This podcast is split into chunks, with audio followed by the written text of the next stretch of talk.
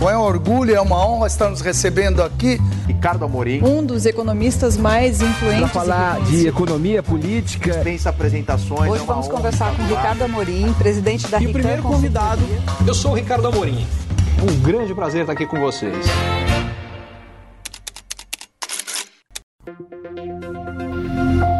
O ministro Fernando Haddad acabou de anunciar um pacote de ajuste das contas públicas brasileiras de quase 250 bilhões de reais anuais. Vamos começar pelas boas notícias. Esse ajuste era absolutamente necessário e ele vai muito em contra grande parte do discurso do próprio Lula e do governo lulista até aqui, que colocava o ajuste das contas públicas como um objetivo secundário. As ações não estão batendo com o discurso, ainda bem. E, diga-se passagem, nesse sentido, também lembra um pouco o que aconteceu no governo Bolsonaro. É, em ambos os casos, o discurso para suas bases é, de apoio são muito mais radicais do que as práticas. No caso do governo Bolsonaro, o discurso bolsonarista de é, liberdade econômica muitas vezes ia além do que as práticas de um governo que efetivamente avançou a causa de liberdade econômica, mas muito menos do que o discurso sugeria. E no caso do Lula, o contrário. É, ele tem um discurso de descaso com o equilíbrio de contas públicas, mas a prática está mostrando o contrário, ainda bem.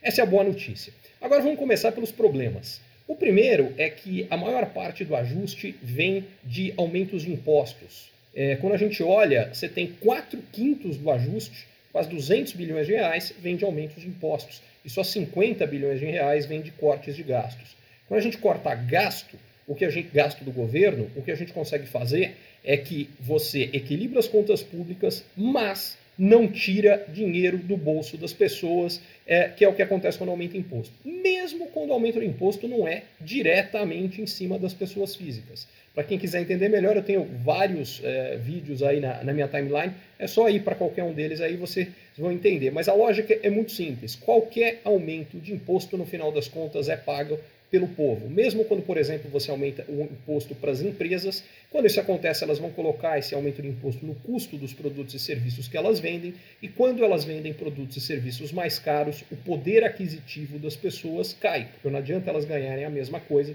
se os produtos ficaram mais caros. Na prática, todos saem empobrecidos. Então, esse é o grande problema número um. O segundo grande problema é que uma parte importante do ajuste não é permanente. É, o governo está fazendo um aumento de imposto que, em grande medida, significa pegar um monte de coisa que é, há discussões tributárias entre os contribuintes que devem e uh, o governo e falando: olha, eu te dou um grande desconto para você pagar agora.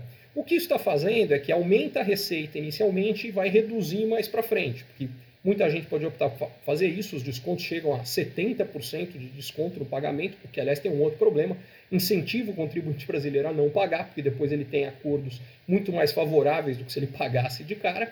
É, só que na frente vai ter menos recursos, mais recurso hoje, menos recurso amanhã. O terceiro, a terceira questão importante é que uma parte desse aumento de imposto é, ia ter que acontecer, e, e não, neste caso, por culpa do governo Lula.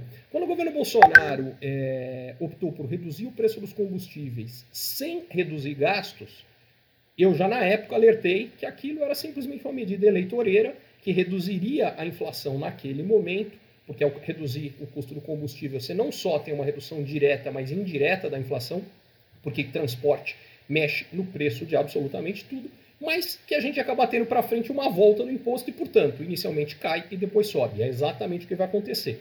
Só que é importante ficar claro que dos 200 bilhões de aumentos de impostos, são só 30 bilhões, que é bastante coisa, mas é só 15% do que vai ter de aumento de imposto, que vem de um aumento de imposto que foi herdado por medidas do governo Bolsonaro. O resto é basicamente medidas do governo Lula para cobrir os aumentos de gastos que o governo já anunciou em diversas frentes, em particular na frente social, mas está muito longe de ser só isso. Os, os, gastos que estão ligados em particular ao Bolsa Família são muito inferiores ao aumento total de gastos programado que vai ser coberto por isso. E o último ponto importante, é, realçado pelo ministro, é que ele próprio diz que não acredita que o efeito total positivo nas contas públicas vai ser do tamanho do anunciado, que várias dessas medidas têm uh, trâmite de aprovação que deve demorar, elas vão demorar para serem implementadas, então o impacto real, efetivo, vai ser menor, resta saber quão menor. Como é que fica o resumo todo disso aqui, positivo e negativo? Para mim, tem mais negativo do que positivo, porque, de qualquer forma, a parte mais relevante de todas, que é precisamos de uma economia mais competitiva, mais barata, ela implica corte de gastos públicos. E essa parte foi muito pequena. O aumento de outros gastos divulgado antes foi menor do que o corte de gastos divulgado agora. Então, na soma, até agora, o governo Lula está aumentando o gasto de um país que tem um dos governos, que é o terceiro governo de todos os países emergentes, são 165 países emergentes, que mais gasta já, e a gente está aumentando mais, é o terceiro que mais gasta proporcionalmente ao tamanho da economia é, de cada um desses países. É isso.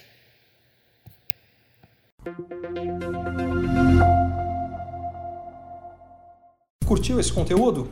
Assine para receber quando cada um dos próximos for publicado. E se de repente você achar que algum colega, amigo ou alguém da sua família pode gostar também, lembre de compartilhar. Até a próxima!